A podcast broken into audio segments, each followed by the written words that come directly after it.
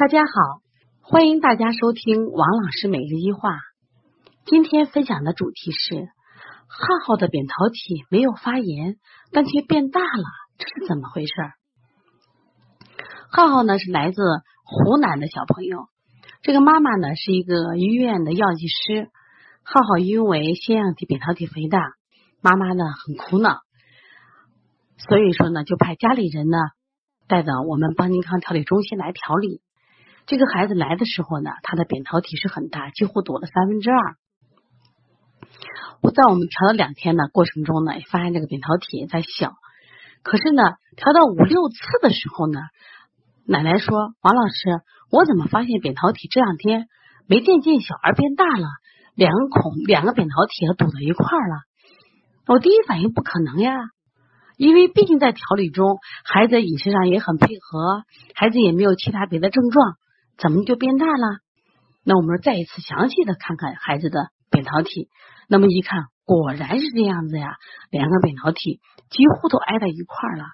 可是，在我看到两个扁桃体变大的同时，还有一个奇怪的现象，就是这个孩子的扁桃体并没有发炎，也没有充血，应该不是肿大。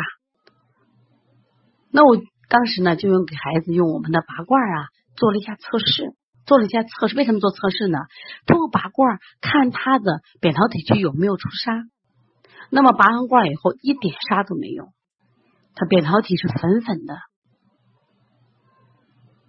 当时有很多学员就问到这个问题：王老师，那既然那个扁桃体啊，我们一般都说肿大或者肥大，那么肥大那是个常态，但是为什么前两天他还挺好的？为什么？突然间，就这两天扁桃体又变大了。如果扁桃体没有发炎，其实我第一反应是什么呀？就是这个孩子有没有吃错的食物？因为这个孩子本来是过敏体质，妈妈查出来牛奶、鸡蛋不耐受，但是呢，他还是有别的食物不耐受。最近吃哪些食物？我就反复问奶奶。奶奶毕竟呀是从湖南过来啊，寄住在别人家里。生活有点不习惯，但是奶奶说绝对牛奶但没有给孩子吃。这两天呢，吃最多的是什么呀？吃了这个豆腐脑。这妈妈打电话呀，专门让孩子吃豆腐脑，说吃豆腐好了，给孩子补点钙，补点蛋白质。那么我们说，在这个食物不耐受里边啊，十四项最常见食物里边，大豆是一个容易让。孩子不耐受的一个食材，那么什么不什么叫不耐受？不耐受的意思就是这个食物是好的，但是呢，我们人体的免疫器官却把这个食材识别为毒药，识别是外来的侵害物，所以我们的淋巴器官、免疫器官啊，它会以增生的方式来反对它。那会不会是食物引起呢？我就跟奶奶说啊，那你现在呢，把它这个豆腐脑。一定要停下来，不要再给吃了，然后停两天以后我们再观察。那么今天呢，浩浩又来了，我们再继续观察他的扁桃体又小了，这说明我们的判断是正确的。那为什么分享这个案例呢？实际上，在小孩的疾病中，除了我们说的细菌感染、病毒感染，其实还有一种就是过敏引起的感染，或者是过敏引起的增生。那么，特别是我们常见的小儿扁桃体肥大、腺样体肥大，以及颈部淋巴器官增大，包括小儿最常见的腹痛、肠系膜淋巴结炎，实际上它们都是淋巴器官在做一些防御工作。